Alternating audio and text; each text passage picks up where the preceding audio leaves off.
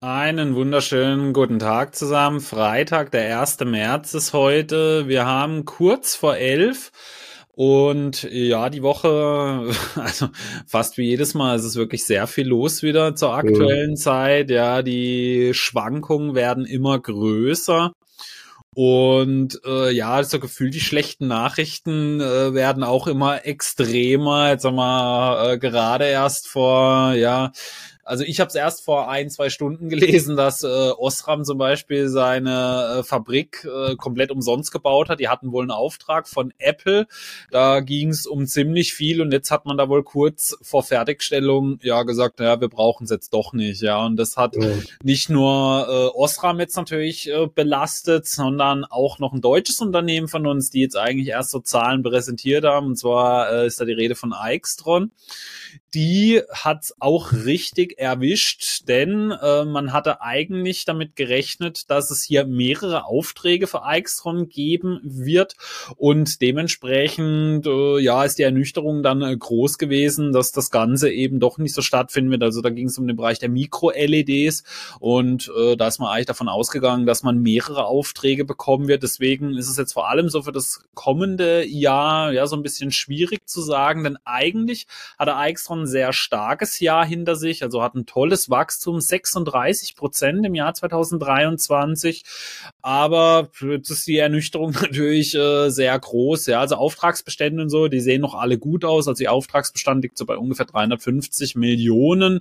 Das ist auch so ungefähr auf Vorjahresniveau. Die Neuaufträge im letzten Quartal, die sind auch sehr gut gewesen mit über 200 Millionen. Aber man hätte halt hier, ja, doch sehr viel besseres Jahr jetzt eigentlich erwartet und jetzt wird es wahrscheinlich eher so ein bisschen, ja, jetzt so die, die, die, die neueste Rhetorik ist ja dann immer, es wird ein Übergangsjahr, ja, wenn genau. man mal äh, nicht wächst oder sogar am Schrumpfen ist, da hat man immer ein Übergangsjahr. Ich weiß nicht, wie siehst du die Thematik? Ich glaube, zur Osram-Aktie kannst du uns auch noch was sagen, da sieht's gar nicht gut aus.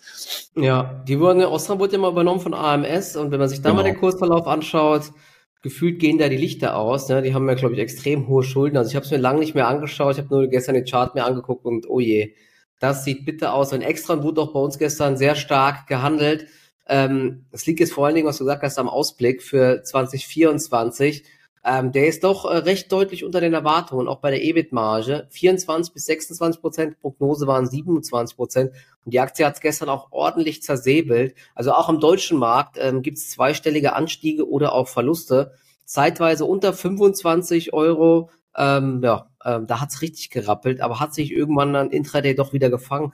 Ich glaube, heute gab es sogar wieder eine Kaufempfehlung, aber ja, also die Extron-Aktie oder Xtron, ich weiß gar nicht, wie man es ausspricht, die ist für ja, mich ja. eh ähm, ja, ganz, ganz äh, schwierig zu handeln. Aber zumindest scheint sie sich jetzt hier am, ja, was ist das hier, das Tief von 23, da scheint sie sich jetzt zu fangen, ja. Aber ich glaube, da gab es auch immer mal so ein paar Fragezeichen bezüglich Exporten nach China. Da gab es immer Verzögerungen und jetzt noch die Geschichte. Ja, keine Ahnung. Also Q1-Umsatz nur 100 bis 120 Millionen. Ähm, das ist nicht so schön. Ja, da wurde, glaube ich, deutlich mehr erwartet, aber ja, wie du gesagt hast, vielleicht wird es ein Übergangsjahr. Und wenn jetzt wieder KI irgendwas Fantasie reinkommt, vielleicht steigt sie dann ja auch wieder. Ne? Man muss das nur irgendwie sagen, dass KI ein Treiber ist, dann hilft's wieder. Dann läuft das. Ja, also man muss immer vorsichtig sein, wenn man entweder bei den Veröffentlichungen äh, ein ja Übergangsjahr oder robuste Ergebnisse liest. Dann genau, irgendwas stimmt nicht beim Unternehmen. Bayer hat die letzten Jahre auch immer von robusten Ergebnissen gesprochen. Ja, ja da das ist so die typische Rhetorik. Äh, oder, oder Punkt, Punkt, Punkt schlägt sich gut in herausforderndem Umfeld. Das ist auch genau, so. ja, ja. ja. Wenn das Umfeld herausfordernd ist, wann haben wir mal kein herausforderndes Umfeld? Ja, das ja. ist also eher mal so die passende Gegenfrage. Also da kann man auch, auch oft schon immer einiges rauslesen äh, an den ganzen Geschichten. Ja, ich weiß gar nicht, ist ansonsten noch irgendwas los gewesen die Woche so allgemein markttechnisch? Hat sonst noch irgendwelche News gegeben? Die ja, gestern waren ja noch die ähm, die PCE-Inflationsdaten, äh, die waren im Rahmen der Erwartungen. Ähm, da hat man eigentlich gedacht, das könnte sogar heißer ausfallen. Also von der Inflationsfront keine negative Überraschung. Das hat ja auch dafür gestern gesorgt, dass der Markt sich wieder gut geschlagen hat. Im Vorfeld gab es ja so ein paar Bauchschmerzen. Ähm, wenn die Inflation wieder aufkommt, da gibt es ja auch so ganz viele Charts, ne, dass das irgendwie so läuft wie, weiß nicht, vor 30, 40 Jahren, wo es dann runterging, dann kam die nächste Welle und so. Und das wird dann gerne mal alles übereinander gelegt oder auch es war auch, glaube ich, letztes Jahr, ne, wie dann angeblich der Markt wieder fallen sollte wegen inversen Zinskurven. Es gibt immer zu irgendwas dann äh, Verläufe in der Vergangenheit, die dann zu passen würden, aber davon sollte man sich auch nicht verrückt machen lassen. Aber das hat auf jeden Fall gestern wieder für äh, Euphorie gesorgt, im Nasdaq vor allen Dingen, Chip, Chipsektor, ja, was willst du sagen, ne? AMD ohne News 9% hoch, völlig normal mittlerweile. Und ich weiß, ja, ansonsten, ich glaube, Tim Cook, ähm, da hatten wir schon das Thema, dass Apple ähm, ja das Autoprojekt begräbt, aber jetzt wollen sie dieses Jahr wohl ganz, ganz groß noch im Thema KI und so weiter was präsentieren. Da sind sie jetzt auch langsam unter Zugzwang und müssen da diese Karte langsam ausspielen. Das habe ich noch gelesen. Und Elon Musk will den Roadster jetzt noch vorstellen bei Tesla. Der soll 0 auf 100 in unter einer Sekunde ähm, beschleunigen. Wer das braucht, ist auch die Frage oder inwiefern das überhaupt äh, sinnvoll ist, ist kann man ja eh nicht fahren auf der Straße, aber ja, mal schauen. Ne? Ähm, und ansonsten, ja, DAX Allzeithoch, ne? Nikkei Allzeithoch, US-Börsen Allzeithoch, alles völlig normal ansonsten. Ja, wir, wir steigen weiter. Ja, ja. Es gab aber noch eine interessante Nachricht von OpenAI, weil aktuell gibt's ja äh, kaum andere Themen als künstliche Intelligenz. Es läuft wohl ein Verfahren gegen Sam Altman äh, wegen Irreführung der Anleger, so äh, lautet es. Also, dass man Investoren in die Irre geführt hätte.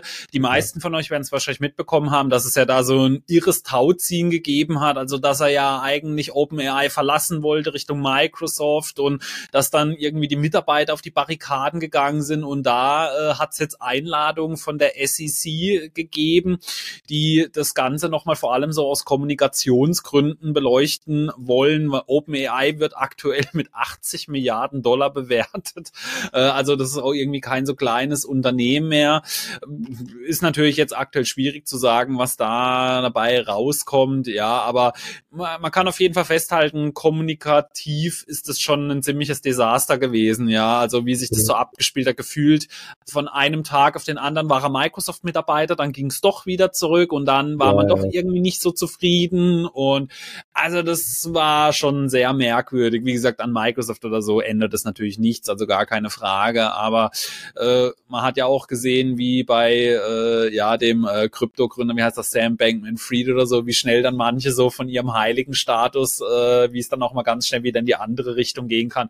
Ich möchte das natürlich in keinster Weise miteinander vergleichen. Ja, ich bin mir auch relativ sicher, dass jetzt da nicht so viel rauskommen wird. Aber äh, trotzdem mal so ganz interessant, was da sonst noch so abgeht. Ja, und gerade im Tech-Bereich ist halt gefühlt irgendwie immer irgendwas los. Ja. Ja. Ansonsten, genau, wir hatten ja brutal viele Zahlen, auf die wir heute ja mal so ein bisschen eingehen wollen. Gerade bei den kleineren Unternehmen, das werden wir nicht so ausführlich wie sonst immer machen. Äh, aber gerade so Unternehmen wie C3AI, die machen es einem natürlich auch immer einfach, sich dann so ein bisschen drüber lustig zu machen. Gerade auch so, wenn man mal schaut, wie die Kurse dann äh, dementsprechend reagieren. Ja, das ist dann die Frage, ob der Goldesel vorher wieder long gegangen ist, ja, oder eher short sogar. Ja, selbst bei mir, ja. Also C3AI ist ja wirklich wirklich so eine Pommesbude einfach, ja.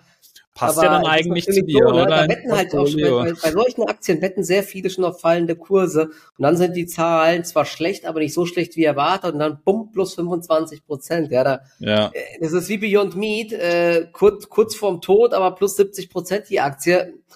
Also, aber ich, das ist aktuell, ich sag dir, das ist schon echt brutal. Ich, ich wette, da kriegen so einige Shortzelle, die sich da, ähm, alles notieren und denken, okay, diese Aktie ist viel, viel weniger wert die drehen da durch halt, ne? weil das Ding steigt einfach 25 Prozent. Das ist, ist schon ja. hart einfach. Aber hast du mir nicht noch eine Stunde vorher geschrieben, dass der jetzt mal endlich eine Short-Position auf Beyond Meat und C2AI hattest? Ich meine, ich suche die Nachrichten noch mal raus. Ja, ja. Wenn, raus, genau. Wenn ich sie nicht ja. finde, bastel ich schnell was in Figma zusammen. Genau. Das ist eine meiner einfachsten Übungen.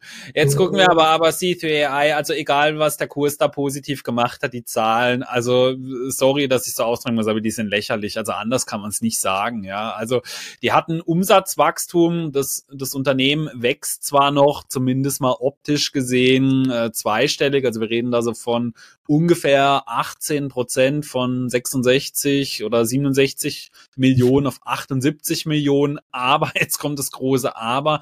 Die Cost of Revenue Subscription, die ist um 50 Prozent nach oben gegangen von 21 auf über 32 Millionen. Also das sind schon wirklich Zahlen. Also da kann man echt nur mit dem Kopf schütteln, ja. Also keinen Sinn, ja, zumal 78, das ist ja alles noch so eine, so eine niedrige Basis an Umsatz halt. Ne? Es ist jetzt nicht so, dass man da hunderte Millionen schon macht, sondern es ist einfach so eine niedrige Basis einfach, aber gut. Und das, das der Name AI im Kürzel reicht anscheinend bei der Aktie. Ne? Das ist irgendwie scheinbar was Besonderes. Ja, aber halt auch nur kurzfristig. Ich meine, wenn man so ein bisschen länger aus dem Chart rauszoomt, dann sieht man natürlich auch, äh, wie so die langfristige Performance ist. Ja, also die verbrennen nach wie vor. Sie haben mehr Geld wieder verbrannt als im Vorjahresquartal. Ja, der Rohertrag, der ist fast auf Vorjahresniveau geblieben, obwohl sie um 18 Prozent gewachsen sind. Also da sieht man halt schon, dass da irgendwie irgendwas nicht funktionieren kann und für mich auch ein Unternehmen, das auch auf Kommunikationsbasis einen ganz schlechten Job gemacht hat. Da gab es ja auch diesen äh, Shortseller-Bericht dagegen, die auch ja. das ganze Geschäftsmodell in Frage gestellt haben und eigentlich auch zu Recht. Man sieht es an den Zahlen, dass das Ganze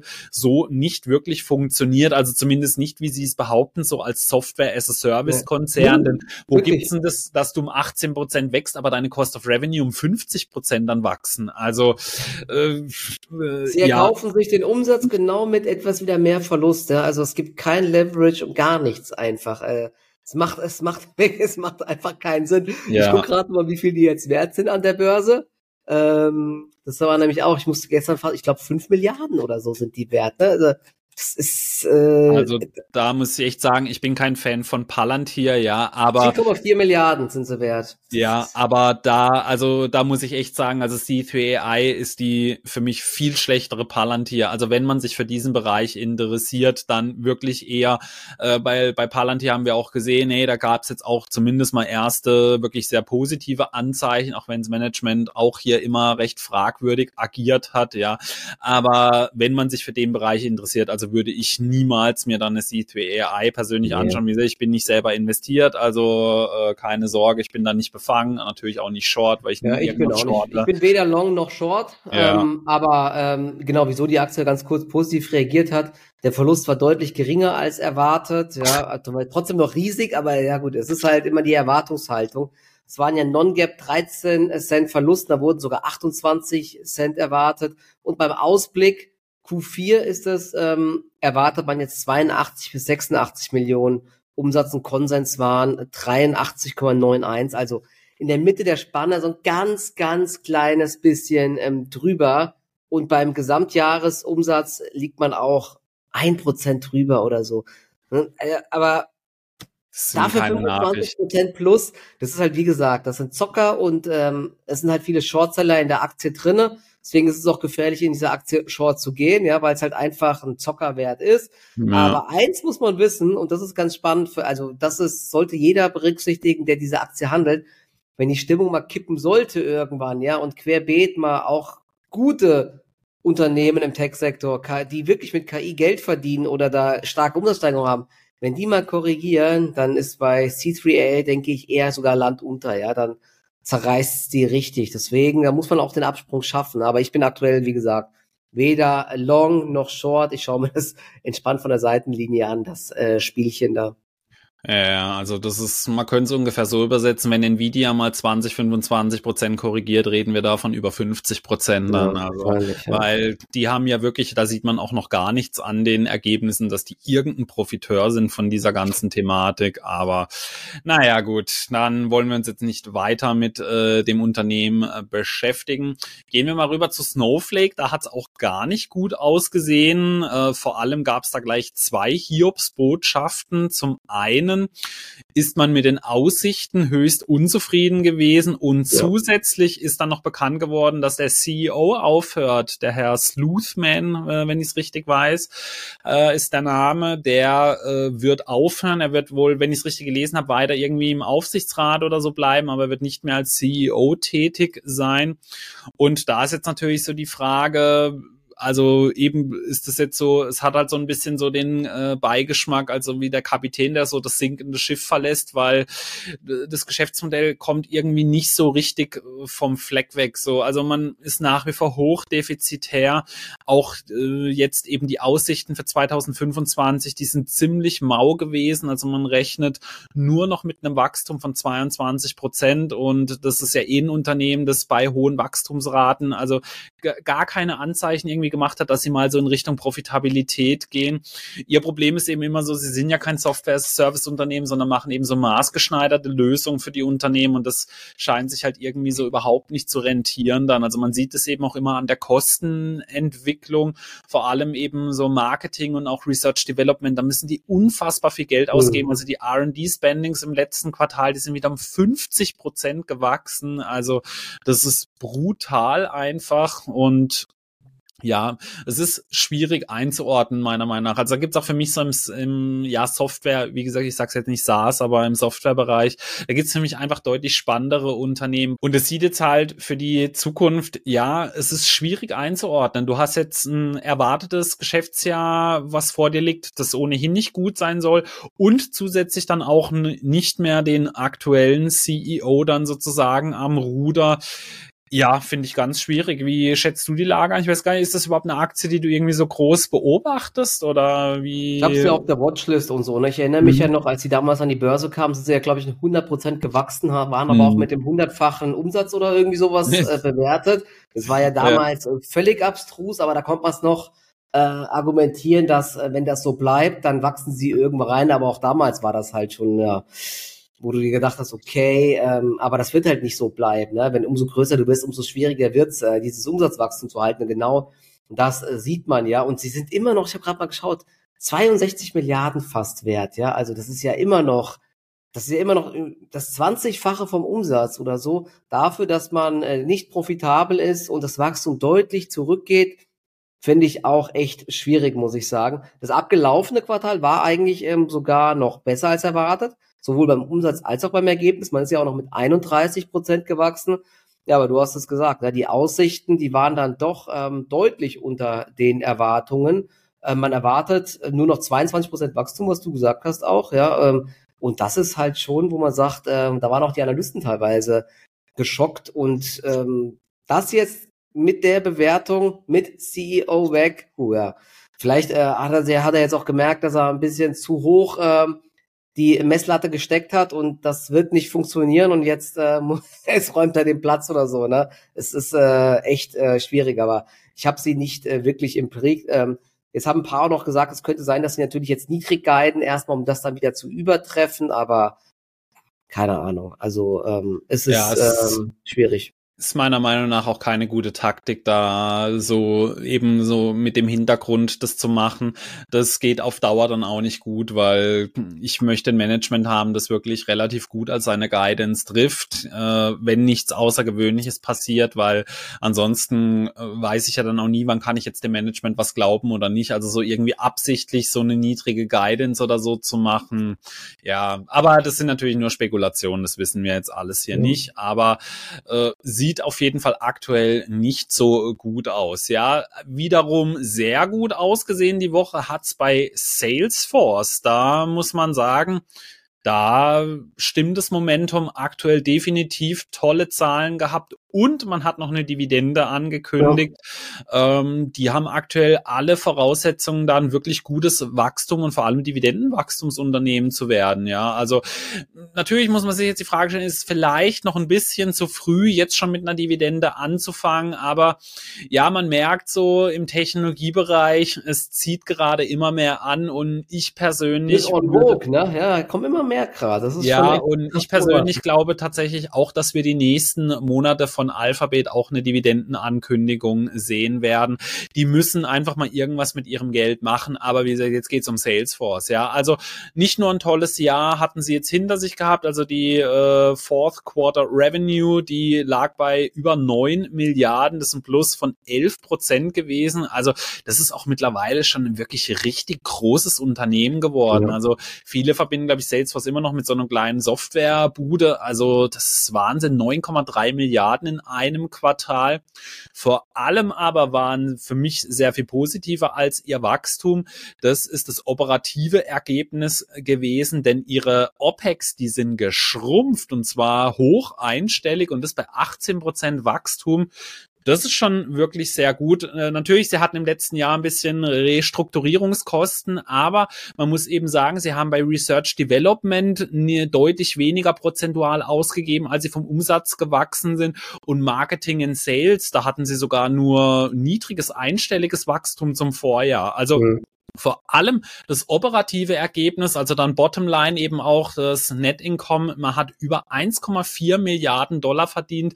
Da merkt man, dass so diese aktivistischen Investoren, ja, da, also da merkt man so eine eindeutige Handschrift, würde ich mal sagen, weil Salesforce ja vor einiger Zeit noch so ein bisschen so ja, eingeschlafen gewirkt hat. Also da war der Einstieg äh, des Investors wirklich sehr gut für das Unternehmen. Und äh, für mich absolut hervorragende Zahlen kann man so nicht anders sagen, meiner Meinung nach. Und gerade auch, wenn man so noch die Guidance an sich anschaut, also man soll auch im Jahr, also jetzt im nächsten Quartal soll man ungefähr mit 11 Prozent umsatztechnisch wachsen und aufs Jahr hingesehen auch mit 9 bis 10 Prozent. Also sieht nach wie vor für mich alles sehr ordentlich aus, ja. ja. Die Aktie hatte kurz negativ reagiert nachbörslich. Ich glaube, es war so ein bisschen enttäuschend, bei der Guidance. Da wurde noch mehr erwartet. Abgesehen davon ist die Aktie halt auch extrem gut gelaufen. Mhm. Ähm, sie war noch Anfang 23 bei 120 Dollar. Wir stehen jetzt gerade bei über 300 Dollar. Also ich freue mich natürlich. Ich habe sie im, äh, im Langfristdepot und jetzt gibt es sogar noch Dividende.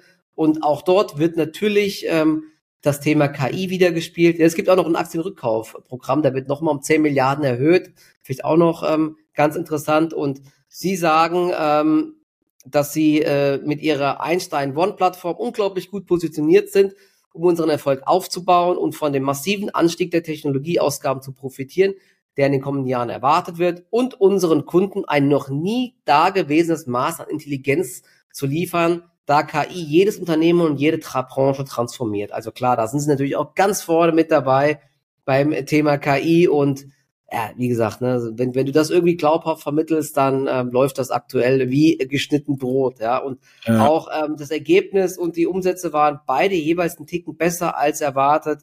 Die Aussichten sind weiterhin ganz gut. Ich glaube, es gab ja auch äh, eine Zeit lang äh, so ein bisschen Bedenken, dass äh, Salesforce davon äh, darunter leidet, dass er diese ganzen, sie selbst haben ja auch massiv gekürzt und Layoffs gehabt, aber wenn man natürlich bei anderen Unternehmen auch viele Layoffs hat, und man das hier pro, pro Seed vermietet oder ein Abo-Modell hat, dass man darunter leidet, aber sie haben das echt gut gemeistert, muss man sagen. Ja? Und sieht weiter gut aus, ne? aber ist vielleicht auch ein bisschen heiß gelaufen, zwar jetzt die Aktie, äh, aber bleibe auch mal dabei. Das sind 300 Milliarden schwer mittlerweile auch. Wahnsinn, also ist echt riesig, wie du gesagt hast. Also, aber gut, tolle Zahl, gute Guidance, sieht alles ganz gut aus.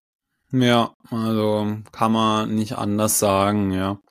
Dann, du wolltest unbedingt über Z-Scaler sprechen, dann äh, hau mal raus, was war nee, da los? Ich wollte erstmal über Dell noch sprechen, weil das über ist, Dell. Äh, Dell ist, äh, das ist nochmal so ein schönes Beispiel, wie der Markt aktuell so einfach drauf ist. Dell ähm, hat Zahlen gemeldet und ich gucke jetzt gerade nochmal, wo die Aktie vorbörslich steht. Sie war nämlich gestern, ja, sie ist 21,7 Prozent im Plus. Wir reden hier nicht von irgendwie einem stark wachsenden Unternehmen, wir reden von Dell, ja, die ähm, Computer machen und ähm, Server. Aber klar, jetzt sind sie auch in diesem ähm, KI-Server-Business drin, wie Supermicro-Computer. Und ähm, das elektrisiert die Börse einfach. Das ist so krass, wie das ähm, den Markt elektrisiert. Schaut man sich mal äh, die Net Revenues an, also die Umsätze, die sind sogar um 11 Prozent zurückgegangen, ja. Also das, das muss man sich mal vorstellen. Aber trotzdem läuft diese Aktie nach oben, die hat sich vervielfacht jetzt in der letzten Zeit, weil eben dieser Bereich der ähm, Server wohl gut läuft. Man muss aber auch sagen, dass das Ergebnis jetzt im abgelaufenen Quartal doch deutlich besser war. 2,20 Dollar hat man äh, äh, erzielt. Da, das war 48 Cent besser als erwartet. Und auch der Umsatz war ein Ticken besser als erwartet, aber wie gesagt, fast 11 Prozent weniger, das ist schon krass. Man hat aber auch einen ordentlichen Cashflow, äh, 8,7 Milliarden, man hat ein groß, glaube ich, da läuft ein großes Aktienrückkaufprogramm. Ähm, sie haben quasi alles fast an die Aktionäre dadurch ausgeschüttet. Ich, ich finde es halt trotzdem irgendwie krass, ja. Ähm, ich meine, die Aktie ist so gut gelaufen und jetzt wird dieses, dieses Thema mit den KI-Servern halt weiter voll gespielt und sie sagen, dass sie auch sehr optimistisch sind fürs nächste Jahr es gibt eine Dividende, die um 20 Prozent steigen soll. Und ich muss gerade noch mal schauen, ob ich das finde. Ähm, denn die Buchungen und der Auftragsbestand im Serverbereich ist schon echt ganz gut gewachsen. Der ist auch jetzt im abgelaufenen Quartal gewachsen und sie sagen, sie sind sehr gut positioniert im Thema AI und äh, da gibt's immer mehr Momentum und ja, deswegen sind sie extrem optimistisch und das elektrisiert die Börse einfach und ja, plus 20 Prozent. Ich habe es jetzt nicht geschafft, hier nochmal alle Daten rauszuziehen, aber die ähm, Sachen äh, von Dell, äh, die Aktionäre, die freuen sich auf jeden Fall, ja, aber gut. Ob das noch so viel Sinn ergibt, jetzt oh, mit einem so sinkenden Umsatz erstmal plus äh, über 20 Prozent, ich glaube, die, die Bewertung ist jetzt auch ähm, schon sehr, sehr ambitioniert. Ich glaube, irgendwie KGV 40, 50 oder was, aber ist ja egal, Hauptsache KI, gell, das, das läuft. Naja.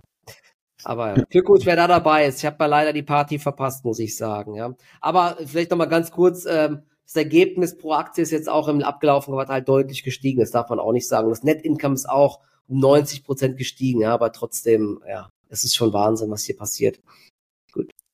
Ja, ja, auf mich wirkt es eher so ein bisschen wie so ein Dead Cat Bounce oder wie man so schön sagt. Ja, also Dell ist irgendwie, ich weiß nicht, also wer kauft heute noch Dell-Produkte? Also sind wir mal ganz ehrlich, ja, also ja, die haben ja. halt diese A, A ich habe es hier gerade noch gefunden, AI Optimized Server. Ähm, dort sind die Orders ähm, um 40 Prozent ähm, gewachsen und der Auftragsbestand hat sich verdoppelt in dem Bereich. Also da werden sie jetzt schon ordentlich wachsen, aber sie erwarten auch im nächsten Geschäftsjahr einstelliges Wachstum nur. Also es ist jetzt keine, es wird jetzt nicht wie Nvidia eine Wachstumsmaschine. Ja, ich glaube, der Markt, äh, dem reicht es jetzt aktuell, wenn da irgendwie ein Businessbereich stark wächst und dann bumm, schießt das Ding hoch, aber Dell wird halt nicht jetzt 20 Prozent wachsen und so, ne? Nicht mhm. wie Supermicro oder eine Nvidia. Und dafür ist es halt schon krass. Und sie haben gesagt, ähm, vielleicht noch ganz spannend, äh, dass wohl äh, die, klar, die ganze Nachfrage nach den Nvidia-Chips ist hoch, aber auch ähm, nach diesem AMD MI 300X, ähm, da ist wohl auch, läuft wohl auch gut. Also gut, AMD war gestern auch 9% im Plus, ja. Das ist Wahnsinn einfach. Ja, naja. ja. Genau. Dann hat auch, äh, es sind schon erste Zahlen von Plug Power durchgesichert, über die haben wir in der letzten Folge ein bisschen abgelästert und ich glaube, es würde so unsere Vermutungen ein bisschen äh, untermauern, äh, was es für ein Katastrophenjahr war. Das Unternehmen hat auch weiterhin gesagt, sie werden weiterhin hohe Verluste schreiben. Also im Jahr 2023 hat man sage und schreibe 1,37 Milliarden Dollar verbrannt. Das ist also unfassbar, diese Summe, ja. Und vor allem, wenn man bedenkt, sie verfügen jetzt gerade mal nur noch über liquide Mittel in Höhe von 135 Millionen Dollar. Das ist nix, ja. Also das heißt, im nächsten Quartal würden da eigentlich theoretisch die Lichter ausgehen. Also wie gesagt, natürlich rechnen wir jetzt nicht damit, dass sie jetzt im nächsten Quartal die Insolvenz anmelden, aber da merkt er schon, da muss was passieren. Also entweder zu katastrophalen Bedingungen werden Kredite aufgenommen, noch katastrophalere Bedingungen für eine Kapitalerhöhung. Ähm, sind doch irgendwie schon mit irgendeiner Bank da am Schauen, dass es da ähm, Kapitalmaßnahmen gibt, aber ich weiß nicht, ob die jetzt schon durch sind oder nicht. Das ist irgendwie ganz seltsam. Ähm, ja, eigentlich ja. sollten die Zahlen ja auch die waren irgendwie schon heute früh da. Eigentlich sollten die, glaube ich, erst dann jetzt heute kommen oder die waren gestern Abend schon da irgendwie. Ich verstehe das eh gerade alles gar nicht so, was da äh, passiert. Aber Aktie ist auch minus 11 Prozent jetzt, also scheinbar ist da wirklich was gekommen. Ja, die Bruttomarge lag bei minus 57 Prozent. Also das ist ja, äh, wie, aber wir haben ja schon in der letzten Folge drüber gesprochen. Aber nur nochmal dazu, also es gab absolut keinerlei Lebenszeichen bei den aktuellen Zahlen von Plug Power ja. und deswegen, also da weiterhin an der Stelle einfach gesagt, sondern wie gesagt, es ist alles keine Anlageberatung oder Empfehlung von uns. Aber ja. ich wäre bei solchen Aktien extrem vorsichtig. Ja, auch ja, wenn man sich noch mal ganz kurz. Ich habe hier gerade was gefunden. Also Verlust ja. 2,30 Dollar. Die Schätzung Schätzungen lagen bei 1,60 Dollar, also auch der Fluss viel größer, Umsatz niedriger als erwartet, also 891 Millionen, Schätzungen lagen bei 900 Millionen fürs Jahr 23, ja, also die Aktie steht noch bei 3,14 Dollar und sie haben pro Aktie jetzt im letzten Jahr 2,30 Dollar Verlust gemacht. ja, ist der Weg jetzt nicht mehr weit, bis äh, dann der Verlust die Aktie dann quasi höher ist als die Aktie äh, an sich dann, ja. Okay. Also das macht noch weniger Sinn als C3AI, muss man sagen. Ja, das ist, das ist äh, absolute Katastrophe. Ja, kann man ja mal ein Battle gegeneinander machen, welche Aktien wahrscheinlich so der größere Rohrkrepierer noch werden in der nächsten Zeit. Aber bei Plug Power muss man einfach sagen, da muss jetzt demnächst was ganz Gewaltiges passieren. Ansonsten ist da tatsächlich, das ist ein drohender Insolvenzkandidat. Also ja. anders kannst du es nicht sagen, weil äh, aktuell halt eben auch nicht mehr dieses äh, günstige Geld zur Verfügung steht. Da könnte man das Ganze noch ein bisschen länger am Leben halten. Es sieht aktuell, ja, sehr, sehr schwierig aus, genau, mhm. ja. So, dann aber gehen wir mal zu Z-Scaler oder Z-Scaler rüber. Äh, ich meine, äh, der Kurs hat äh, ganz positiv reagiert auf die Zahlen, ähm, sah ja. auch an sich ganz gut Kurs aus. Sogar, Kurs ist im Minus sieben Prozent. Ähm, ah, aber man darf nicht wieder vergessen, ähm, alle Aktien aus dem Sektor sind krass gut gelaufen. Dann kam ja der erste Nackenschlag von Palo Alto Networks. Die Aktie war ja dann 25% im Minus und da gab es auch ein riesiges Gap nach unten bei allen anderen Unternehmen aus dem Sektor. Dann kam ja die Meldung, dass Nancy Pelosi Calls auf Palo Alto Networks gekauft hat. Dadurch sind wieder alle Aktien hochgegangen. Da waren auch eine Z-Scaler wieder fast am Allzeithoch. Ja, und jetzt ist sie ähm, 7% im Minus, obwohl die Zahlen echt gut waren, muss man sagen. Ja, also Umsatz 35,4% gesteigert, besser als erwartet. Das Ergebnis ist aber Non-Gap 76 äh, Cent, auch besser als erwartet, 18 Cent. Ich meine oder höchstwahrscheinlich wurde im Ausblick mehr erwartet. Ähm, die Billings, äh, die sind auch immer noch ganz gut, 27 Prozent, aber wahrscheinlich wird das, das Umsatzwachstum dadurch zurückgehen. Und ja, die Aktie ist, wie gesagt, ne, das ist, könnte ein Sell the News sein, oder? Wie siehst du das? Ja, also die Zahlen an sich, ähm, die machen zumindest so vom Anschein her einen ordentlichen Eindruck. Ich weiß nicht genau, wo sie bewertungstechnisch sind. Da sie aus der Cybersecurity kommen, würde ich sagen, sowieso unverschämt hoch bewertet. Ja, ja. Äh, deswegen, aber wenn man jetzt mal so wirklich rein nüchtern die Zahlen betrachtet, das finde ich ist da immer so die beste Vorgehensweise. Also wie du gesagt hast, sie sind um 35 Prozent gewachsen beim Umsatz, aber jetzt im Gegensatz zu anderen Unternehmen wie C2AI sind sie auch beim Rohertrag um über 30 Prozent gewachsen. Und das ist natürlich schon dann eine Ansage. Also wenn ich es jetzt im Kopf richtig überschlagen habe, müssten das ungefähr 32,5 Prozent äh, Gross Profit sein, also von 300 Millionen auf 408 Millionen, also so ungefähr 32 Prozent das ist doch schon wirklich ordentlich. Also da sieht man eben auch, dass die Kosten ihnen nicht davon gelaufen sind und auch dann eben die Total Operating Expenses. Das sieht eigentlich ganz ordentlich aus. Also bei den R&D Spendings, da haben sie auch noch mal richtig draufgehauen, aber dafür mhm. Sales and Marketing nicht, äh, also nicht mal ansatzweise so stark gewachsen wie eben ihre Umsatzkosten und äh, äh ich meine wie der Umsatz an sich und äh, General and Administrative. Das ist im Rahmen gewesen. Also sie haben ihr EBIT im Vor Vorjahr haben sie minus 65 Millionen gehabt, jetzt minus 45, also da eine deutliche Tendenz nach unten dann gehabt und äh, die Nettoverluste lagen bei 28 Millionen. Da mhm. lag man im Vorjahr äh, auch äh, deutlich schlechter bei minus 57 Millionen. Ja. Und aber man muss eben auch bei diesem Unternehmen sagen, die stehen aber halt auch von den liquiden Mitteln ganz anders da, wie jetzt gerade zum Beispiel eine Plug Power erklärt, denn alleine die Cash und Cash Äquivalenz und die Short-Term Investments, die betragen 2,4 Milliarden Dollar, also 27 Millionen Quartalsverlust. Äh, da können Sie noch einige Verlustquartale hier äh, haben und auch das sind jetzt Unternehmen, die können eben auch regelmäßig mal noch ein paar neue Aktien ausgeben, weil die Kurse halt nicht so im Keller sind wie bei äh, verschiedenen Wasserstoffbuden oder so. Deswegen muss man sagen, also rein von den Zahlen her waren das wirklich ordentliche Zahlen meiner Meinung nach. Wie, äh, die, diese Aktien sind halt echt trotzdem sehr hoch von der Bewertung her. Deswegen, das ist immer schwierig zu sagen. Die Aktie ist auch unfassbar gut gelaufen in den letzten zwölf Monaten. Also die war da mal vor zwölf Monaten, war sie ungefähr bei 119 Dollar. Jetzt reden wir von 241, also ja. gerade verdoppelt sozusagen, ja. Aber sie ist eben mit über dem 20-fachen des Umsatzes bewertet. Also es ist, ich tue mir immer schwierig, so bei diesen Unternehmen das einzuordnen. Natürlich, KV20 ist aktuell sehr hoch. Sie wachsen aber eben auch mit deutlich über 30 Prozent aktuell.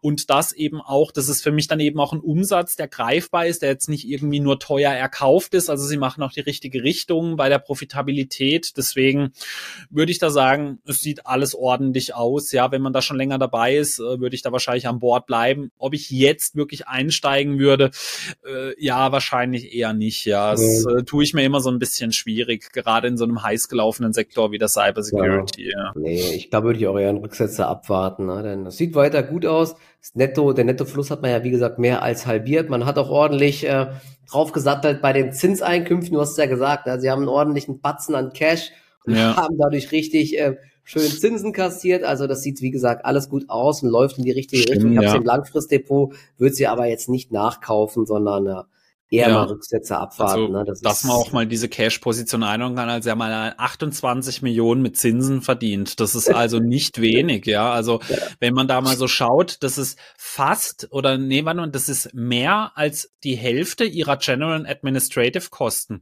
Also das ist wirklich nicht wenig. Also die haben über die Hälfte sozusagen, die so in ihrem also. Hauptsitz und so arbeiten, haben die nur mit Zinsen bezahlen können. Also dass man das auch mal so ein bisschen im Verhältnis sieht, von welchen Summen wir da mittlerweile Mittlerweile reden. Also das hat sich auf Jahressicht mehr als verdoppelt. Im Vorjahr hatten sie Interest Income von 12,7 Millionen, jetzt 28 Millionen. Also das ist wirklich nicht wenig, ja. Deswegen. Partys mit feiern mit so viel Zinsen hier, gell? Auf jeden Fall, ja. Kann man mal ein bisschen äh, Party machen. Kann man jetzt auch mal bei den Zahlen vielleicht zu den ein oder anderen Moe aufmachen, damit ja. wir LVMH Aktionäre auch davon profitieren, ja. Äh, schauen wir mal, ja, genau. Ansonsten, äh, was gibt's sonst noch zu berichten? Berichten. Genau, ich habe eine Aktie nachgekauft. Äh, darüber können wir noch ganz kurz sprechen, und zwar Oha. die United Health Group. Ich habe meine Position verdoppelt, äh, weil das gerade auch eine Aktie, warum äh, bespreche ich das jetzt hier noch im Podcast mal, denn da gibt's gerade einige negative Nachrichten. Ich habe zwar ein Video drüber gemacht, aber ich weiß auch, dass manche eben eher nur bei unserem Podcast reinhören. Äh, vor allem gab es da jetzt äh, ja so die ersten Anzeichen, dass eine Kartellrechtsklage kommen könnte. Aber für mich persönlich ist halt einfach so, ja, die Amerikaner, die äh, klagen einfach sehr, sehr gerne. Ich glaube, das ist bei denen ein brutal lukratives Geschäft und äh, man ist jetzt da auch noch überhaupt nicht sicher, was auf das Unternehmen zukommen könnte. Also man weiß, dass jetzt da so die ersten Leute von diesen Kartellrechten, äh, also die da eben für die Kartellämter arbeiten, die sind so in die Apotheken und so gegangen und haben da so Umfragen und Infos äh, sich eingeholt. Das betrifft auch nicht nur United Health Group, sondern eben auch zum Beispiel CBS Health ist da mit dabei und auch andere Krankenversicherer. Äh, man äh, hat sich da aber vor allem so auf United Health so ein bisschen eingeschossen, wegen auch, äh, ja, wie die, so die Zusammenarbeit mit der Versicherung und dann ihrem Gesundheitsdienstleister Optum da vonstatten geht. Man hat auch schon mit Ärzten und so, so das Ganze ein bisschen ja, so äh, ist man da gerade in der Recherche, aber man weiß dann noch überhaupt nicht, was jetzt da so auf das Unternehmen zukommen könnte. Dann gab es auch noch Cyberattacken, also man hatte da äh, vor allem so im Bereich der verschreibungspflichtigen Medikamente gerade einige technische Probleme und das hat jetzt eben dafür gesorgt, dass äh, die Unternehmen gerade eben so aus der Versicherungsbranche am Leiden sind. Andere wie Humana Versicherer, die haben ja auch einen sehr viel schwächeren Ausblick gegeben, als man es erwartet hatte. Das war zum Beispiel bei der United Health Group nicht der Fall. Und das hat jetzt bei mir dafür gesorgt, dass ich jetzt meine Position, die ich ohnehin ja noch deutlich vergrößern wollte, jetzt verdoppelt habe, weil ich den Versicherungsbereich langfristig gesehen unfassbar spannend finde. Jetzt habe ich mhm. immerhin mal eine ganze Aktie im Depot dann äh, nach der Verdopplung. Ja, äh, also äh, passt ja Kannst dann. Kannst du bald ja. zumachen, wegen Reichtum geschlossen hier jetzt. Bald. Ja, jetzt warte mal, bis da die ersten Dividenden einfließen. Ich glaube, wir reden da schon von 1,5 Prozent Dividendenrendite. Hey, da kann ich dann mal als der Frau sage, jetzt gehen wir heute Abend mal schön feiern, äh, jeder kriegt einen Kaugummi oder so, ja, äh, wobei bei einer ganzen Aktie reicht wahrscheinlich nicht mehr für einen Kaugummi, ja. Aber äh, United Health Group für mich sind diese aktuellen äh, Nachrichten eigentlich, also für mich persönlich ist es jetzt eher eine Nachkaufgelegenheit gewesen, weil ich da keine grundsätzlichen äh, Störungen des Geschäftsmodells sehe. Dann die beiden Regierungen hat sich ja auch gerade so ein bisschen äh, auf die Fahnen geschrieben, dass man da eben was tun muss im Versicherungsbereich. Also das heißt, wenn es da einen Wechsel geben könnte, der ja aktuell als sehr wahrscheinlich äh, gilt, dann könnte das ebenfalls auch nochmal vielleicht dem Sektor eher nochmal so ein bisschen Aufwind verleihen. Und äh, da muss ich sagen, habe ich jetzt für mich persönlich die Chance ergriffen und bei ganz genau 450 Euro äh, meine Position verdoppelt. Das ist auch fast mein Einstiegspreis gewesen. Der lag bei 437 Euro. Genau. Und okay. jetzt eben, genau. Schön. Nee, vielleicht auch ganz kurz zum Schluss ähm, nochmal zu Six. Die haben noch Zahlen gemeldet, haben ja auch die ein oder anderen, glaube ich, im Depot. Schöner ja. Nebenwert, langfristig sehr, sehr ähm, tolle Entwicklung, muss man sagen, operativ. Die Aktie ist relativ schwankungsfreudig. Sie hatten ja auch dann diese Effekte ähm, nach Corona, wo dann die Mietwagenpreise extrem hoch waren, haben wahrscheinlich die einen oder anderen mitbekommen. Das war auch auf Mallorca und so war alles ausverkauft am Mietwagen. Das war krass, weil ja auch die Hersteller nicht mehr liefern konnten und so. Dann haben ähm, in den USA, aber auch Six und Co. haben ihre ganze Flotte mit E-Autos ausgebaut, ja, ähm, wurde ja gefordert und sie hätten auch damit gerechnet, dass die Nachfrage sehr hoch ist. Und dann gab es ja zuletzt auch schon ganz viele Meldungen von Hertz und Co., ähm, dass sie riesige Abschreibungen haben, weil darüber hatten wir auch kurz gesprochen, weil Tesla einfach die Preise dauernd senkt, dadurch sinken die Restwerte, dann war die ganzen Reparaturkosten waren alle viel höher als erwartet und all das hat man jetzt auch in den Zahlen von Sixt gesehen, denn ähm, sie haben jetzt gesagt, dass sie im ersten äh, Quartal einen Verlust machen werden ähm, in Höhe von, das muss ich gerade mal schauen, von minus 15 bis minus 28 Millionen ein, ähm, ein Verlust vor Steuern. Also das ist schon ganz ordentlich, denn im Vorjahr waren es noch 33 Millionen Gewinn. Aber ich hatte das heute Morgen schon bei uns geschrieben. Ich glaube nicht, dass das jetzt noch groß negative Auswirkungen hat, weil der Markt hat das natürlich jetzt irgendwann eingepreist. Die Aktie war auch schon relativ schwach zuletzt und wenn die großen US äh, herrscht, die großen US Vermieter das schon gemeldet haben, war das klar, dass das ja auch ähm, Six in irgendeiner Weise betrifft. Trotzdem, das abgelaufene Quartal war gut. Man erwartet jetzt dieses Jahr trotzdem weiter ja, sehr profitables Wachstum. Ja. Der Umsatz soll deutlich steigen. Auch das EBIT soll, ich glaube, bei 400 bis 520 Millionen liegen. Nee, das EBT, also das Ergebnis vor Steuern. Also auch ne, das erste Quartal sehr schwach, aber die Sommermonate kommen ja erst noch. Das ist ja immer das Lukrative. Die Dividende ähm, soll bei 3,90 Euro beziehungsweise Vorzugsachse 3,92 Euro liegen. Bei einem Kurs von ungefähr 65 bei den Vorzügen ist das auch eine sehr, sehr nette Dividendenrendite. Und ich habe gerade gesehen, die Aktie ist sogar jetzt ins Plus gedreht. Sie war gestern nachbörslich im Minus. Finde ich eigentlich jetzt auf dem Niveau, muss ich sagen, ganz spannend. Wenn ich sie nicht hier schon im Depot hätte, würde ich jetzt echt überlegen, dort zu kaufen, weil jetzt so mit diesem ersten Quartal alles Negative erstmal rausgehauen ist und man ist ja in den USA sehr erfolgreich und will weiter wachsen und will jetzt auch wieder mehr Verbrenner anbieten, weil man hat das ein bisschen überschätzt, die Nachfrage nach den Elektroautos.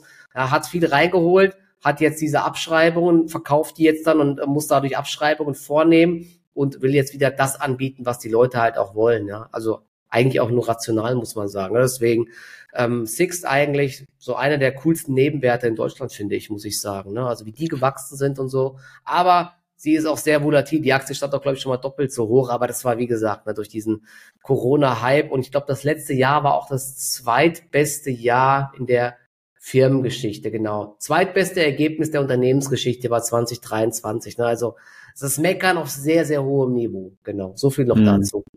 Aber wenn du die jetzt im Depot hast, was ich mich immer so frage, was sind denn so die langfristigen Wachstumsperspektiven oder wo sehen Sie jetzt so Ihr großes Kerngeschäft in vielen Jahren? Ist es dann auch so ein Robotaxi-Geschäft oder weil äh, zu Sixt, ich werde auch oft gefragt, ist aber eine. Aktie, äh, die ich mir schon sehr, sehr lange nicht mehr angeschaut habe. Also ist es da wirklich weiterhin, dass einfach so das Kerngeschäft wie der Autoverleih ist oder äh, was ist da so die?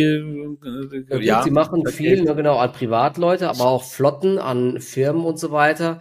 Ich mhm. glaube, sie haben auch schon immer mal äh, geschaut, also wenn da irgendwas mit Robo-Autos äh, kommen sollte, dann äh, werden sie dort wahrscheinlich auch Flottenbetreiber werden. Da sind sie ja immer ganz vorne mit dabei, was so innovative Geschichtchen angeht. Denn sie haben ja auch in der Vergangenheit da schon viel probiert mit den Auto-Abos und so sind sie ja auch mit dabei und ja, also wieso nicht, ne?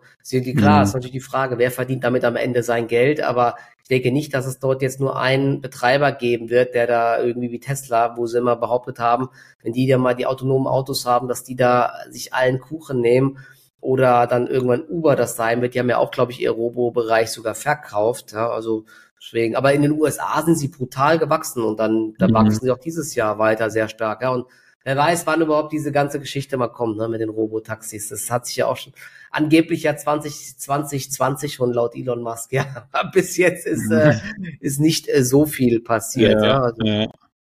Genau. Ja, okay, bin ich mal sehr gespannt drauf. Also schreibt's auch gerne mal in die Kommentare. Also, es ist, also das ist keine, das ist, wenn du darauf heraus, das ist, glaube ich, nicht eine blinde Buy-and-Hold-Aktie jetzt wie eine Coca-Cola oder irgendwie mhm. sowas oder eine McDonalds oder so, wo man weiß, ey, gegessen wird immer oder getrunken. Da kann natürlich immer was passieren im Bereich Mobilität. Da muss man schon ein Auge drauf haben. Aber bis jetzt, in den letzten Jahren, äh, sind sie immer äh, viel, viel stärker gewachsen als der Markt zahlen richtig schöne Dividenden und auch die Aussichten sind, wie gesagt, sehr, sehr gut. Und ich glaube, Sie haben auch mhm. mehrmals gesagt, ähm, denen ist im Endeffekt ja egal, wer dort führend ist ähm, und von wem Sie die Autos dann kaufen oder wie Sie die dann betreiben. Ähm, sie äh, sind dort unabhängig sozusagen. Ne? Und den, die Autobauer, das hat er, glaube ich, auch letztens Interview nochmal gesehen, die rennen denen jetzt natürlich die Türen ein. Ja, sie haben ja, glaube ich, einen fetten Deal mit Stellantis gemacht wo sie hunderttausende Autos von denen jetzt abnehmen, wahrscheinlich zu Schweinepreisen halt. Ne? Und das wird wahrscheinlich auch wieder schöne Margen geben. Ja? Und ähm, ja. wenn wirklich ein Robotaxi kommen sollte oder Roboautos, dann wird es bestimmt irgendwann nicht nur ein Hersteller sein und dann mhm. wird es da, denke ich, auch äh, Kooperationen geben. Aber wie gesagt, man muss das natürlich beobachten. Ja, okay, bin ich mal sehr gespannt, ja. Und jetzt zum Abschluss genau wollte ich, habe ich gedacht, wir könnten auch mal noch eine neue Rubrik einführen. Ihr stellt uns doch einfach mal eure Fragen unten in die Kommentarsektion rein und ich würde einfach sagen, wir schauen, dass wir in jeder Folge mal äh, auch ein, zwei Zuschauerfragen mhm. vielleicht beantworten ja. können. Also zum Beispiel, wo ich immer meine schönen Pullis herkaufe oder woher Michael sein Nichtwissen hat. Das sind alles so Fragen. Das interessiert natürlich brennend die Leute, ja, äh, aber wir wollen natürlich wissen, welches so die die, äh, die Top-Themen sind. Mal die den Affiliate-Link jetzt raus für deine Oberteile. Komm, mach's Genau, ja, kommt's nächste Mal, ja, aber weil ich muss erstmal das Konto leer räumen, dass dann auch die ganzen Provisionen da Platz haben, ja.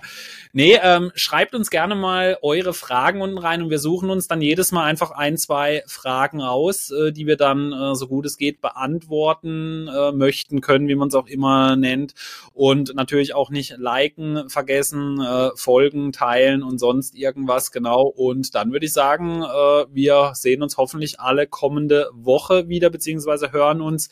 Dann werde ich wieder live aus dem Office in München zugeschaltet sein. Ich bin nächste Woche wieder in München äh, zugange, endlich dann wieder mal eine richtige Internetverbindung, dass meine Kinder nicht die ganze Zeit die Kurbel schwingen müssen, dass es äh, irgendwie einigermaßen geht. Und dann wünsche ich euch allen oder wir ein schönes Wochenende. Bis nächste Woche. Ciao, ciao. Ciao.